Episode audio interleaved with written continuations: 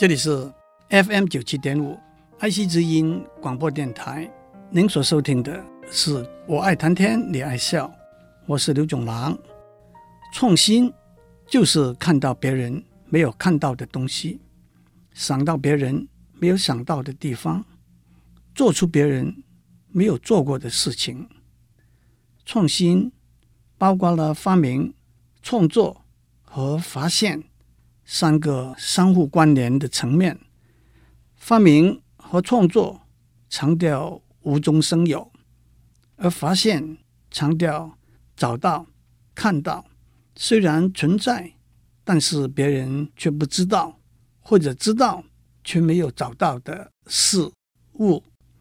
发明和创作强调独特 （uniqueness），发现强调第一 （first）。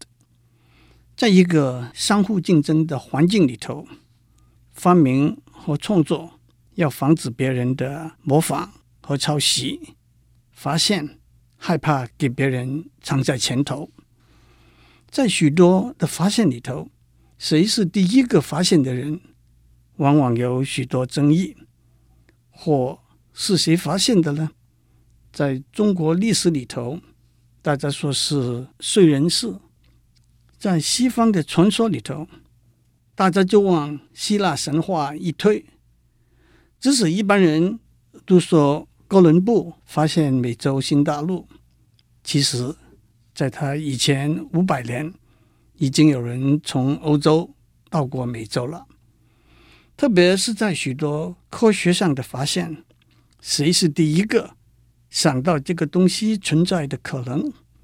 谁是第一个找到这个东西？谁是第一个对这个东西有了正确和全面的了解？谁是第一个在文献上证实、记载、发表这个发现，都可能有争议的空间。再加上一个重要的新发现会带来的荣耀、奖项、财富和其他实质的报酬，因此第一名的竞争。往往是很激烈的。除了彼此相互竞争的对手之外，他们的团队、家人、朋友都很可能直接或者间接的在竞争的过程中扮演某一种角色。在科学发展的过程里头，我们听到很多这些有争议的故事，但是许多这些传言。是片面不全的，是难免有偏见的，辗转传播这些故事，难免有以讹传讹的危险。有两位化学家写了一出虚拟的舞台剧，描写有关氧气是谁第一个发现的争论。一部分是根据科学史上的记载，一部分是他们的创作，既风趣。又发人深省，更没有污蔑别人的危险。因此，我要为大家介绍这出舞台剧。这出舞台剧的两位作者是当代最有名的两位化学大师，Carl g e r a s i 是美国史丹福大学化学系的教授。他因为对口服避孕药发明的贡献。获得美国最高的国家科学奖，他在化学上研究的结果也让他变得非常富有。他同时写小说、戏剧、诗歌，也是一个艺术收藏家。Roald Hoffman 是美国康奈尔大学化学系教授，一九八一年诺贝尔化学奖的得主，在电视上主持科普的节目。写科普的书、散文和诗集。这出舞台剧的名字就是氧气 （Oxygen）。大家都知道，诺贝尔奖是依照瑞典化学家诺贝尔 （Alfred Nobel） 在一八九五年写的遗嘱成立的，一共有五个奖项：化学、物理、医学、文学和和平奖。第一次在一九零一年颁发，诺贝尔奖被公认为这些领域里头荣耀最高的奖项，不但因为它历史悠久，奖金的金额也很高。诺贝尔基金的总值接近二十亿美元，近年每个奖项的奖金超过一百万美元。最重要的还是他小心严谨的选拔过程，得到大家的信任和肯定。舞台剧《氧气》（Oxygen） 源自一个半真半假的故事。二零零一年，瑞典皇家学院为了纪念诺贝尔奖的一百周年，决定颁发若干个诺贝尔回顾奖给诺贝尔奖成立以前的科学家。其实，诺贝尔奖明文规定，只颁给活在世界上的科学家。在舞台剧里头，诺贝尔化学回顾奖的遴选委员会有四个成员，主席是一位理论化学家，他有一个助理，是一个正在读博士学位的女学生，她的专长是科学历史。在舞台上，我们听到遴选委员会开会以前两个委员之间的对话：干嘛要把一个诺贝尔奖？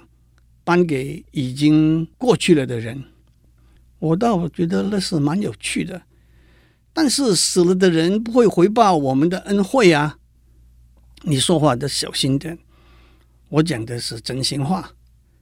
诚实有它可以存在的时空，可是不见得在这种场合。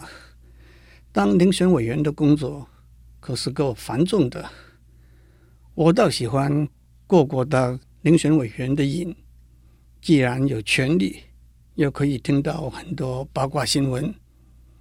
我们的召集人竟然是一位女性，她倒是一个很好的理论化学家。主席来了，会议开始。为什么我们只有四个成员，单数才可以避免坚持不下的死结啊？为什么我们要选十九世纪以前的化学家？哎，起码那样少几个美国候选人呢、其实，十九世纪以前的化学家只有一个美国佬够格，那就是在热力学里头贡献很大的吉布斯 （Willard Gibbs）。那么，发明周期表那位俄国人门德列夫 （Mendeleev） 呢？没有周期表，哪里会有化学？其实我得在这里打一个岔。门德列夫在一九零七年逝世，传说一九零六年他差点获得诺贝尔化学奖。那么，法国微生物学家巴斯德呢？他的贡献造福全人类。谁听过 Gibbs 这个名字？Mendeleev 这个名字连拼都拼不出来。为什么不选一个瑞典人呢？舍勒 Carl Schilling 发现氧气，这对化学的贡献是非常大的。等一下，如果我们选舍勒，那么法国化学家拉瓦谢 Antoine Lavoisier 呢？还有英国化学家普里斯特利 Joseph Priestley 呢？他们。都是发现氧气的先驱者啊！这正是典型的诺贝尔奖遴选委员会面对的困扰：候选人的数目太多了。那么，原子理论之父道尔顿 （John Dalton） 呢？那不合逻辑。先有氧气带来的化学革命，才可以谈原子论啊！那么，难道除了瑞典人，还得让法国人、英国人插一手吗？分享还是独得，得由遴选委员会来决定。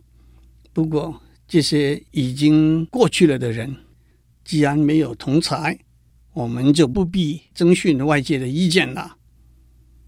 也许我们得征询历史学家的意见哦。我得打一个岔，主席刻意的不让委员们知道。他的助理的专长是科学历史。有一位委员问：“我倒很好奇，这三位化学家有没有机会曾经同聚一堂，谈他们的发现呢？这不可能吧？你简直在做梦！他们用什么语言来交谈呢？谁会担心一个人做梦的时候讲的是什么语言？那倒是心理学家弗洛伊德的专长啊！主席打断了他们的话。在十八世纪，当时的瑞典国王古斯特夫三世对科学非常热衷，说不定他会把这三位化学家邀请到斯德哥尔摩来，向他报告他们的发现，好决定谁真正是第一个发现氧气的人。但是哪里可以找到目击他们发现过程的证人呢？他们的夫人呢？难道他们的夫人不会偏心吗？我们等着瞧吧。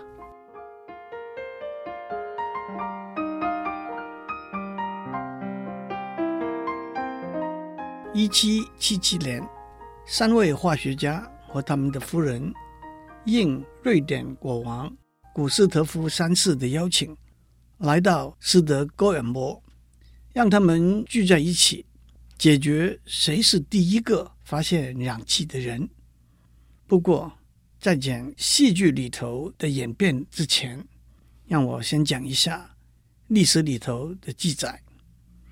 从远古的时代开始，人类已经观察到燃烧的现象，发现燃烧是和空气有关的。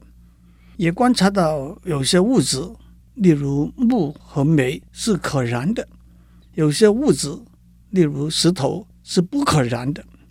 为了解释这种现象，有人提出了燃素 （phlogiston） 这个观念。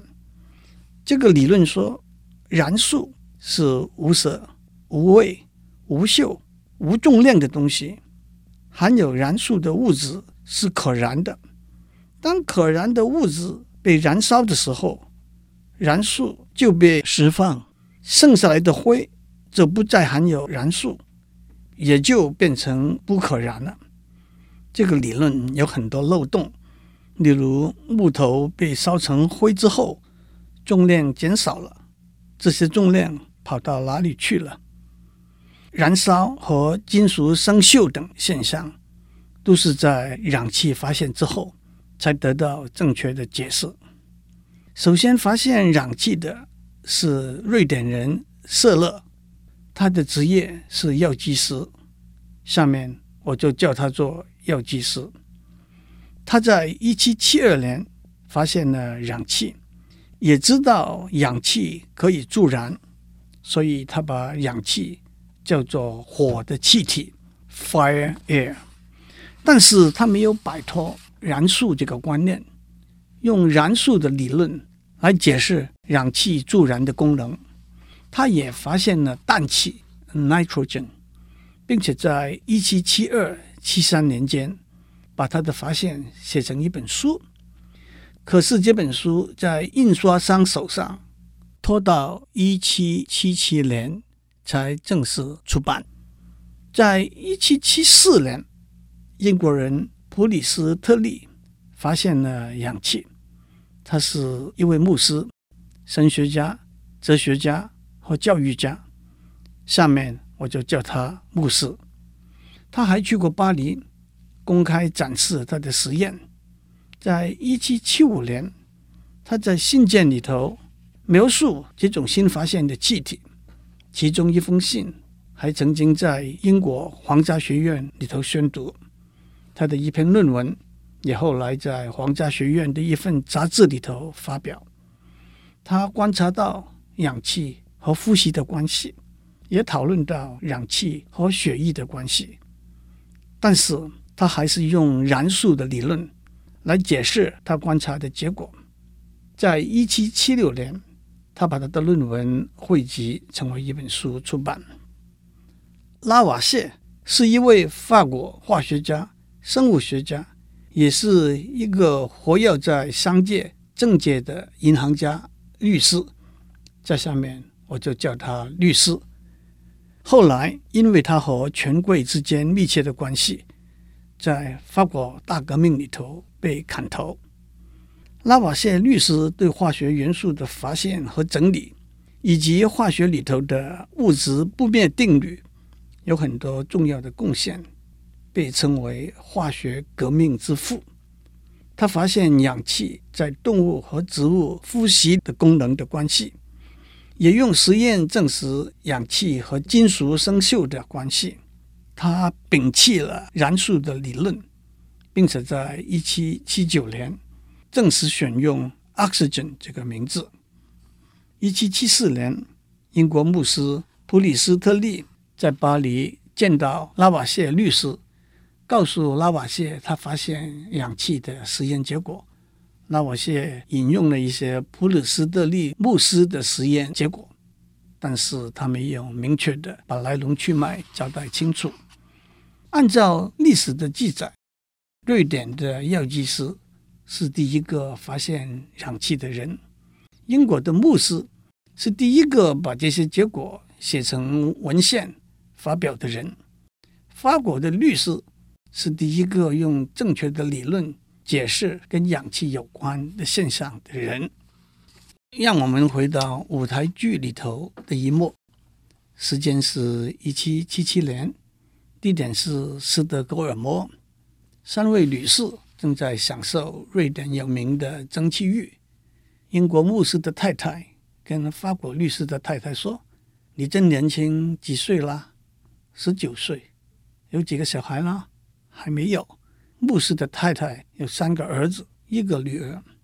第三位女士是一个寡妇，她已经有一个儿子，后来嫁了给来自瑞典的药剂师，我们就叫他做药剂师的红粉知己。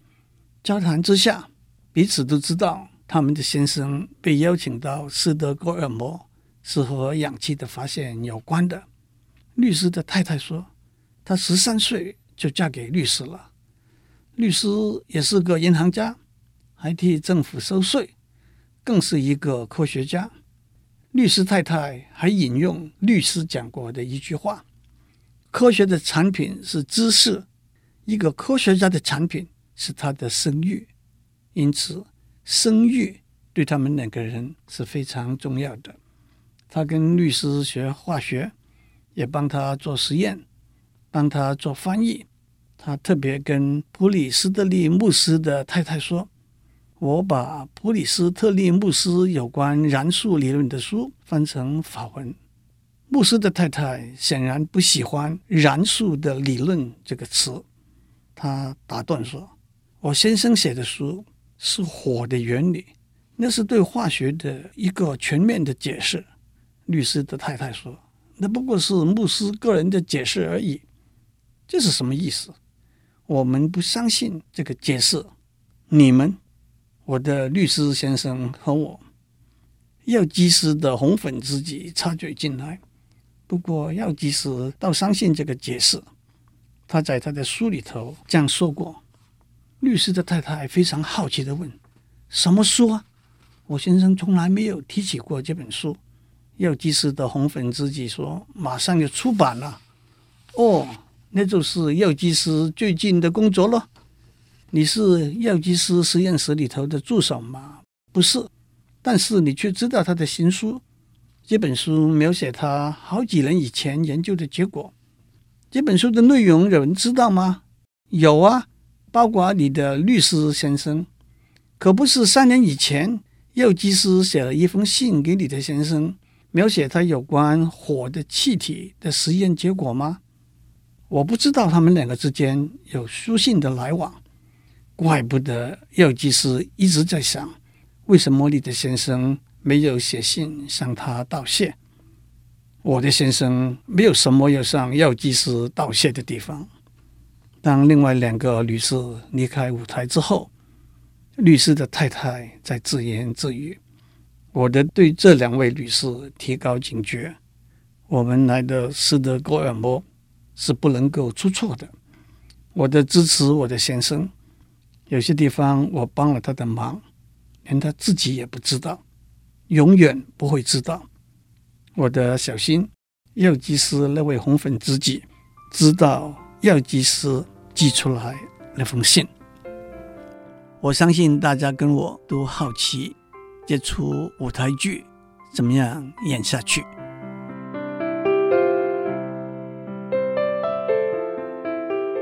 以上内容由台达电子文教基金会赞助播出。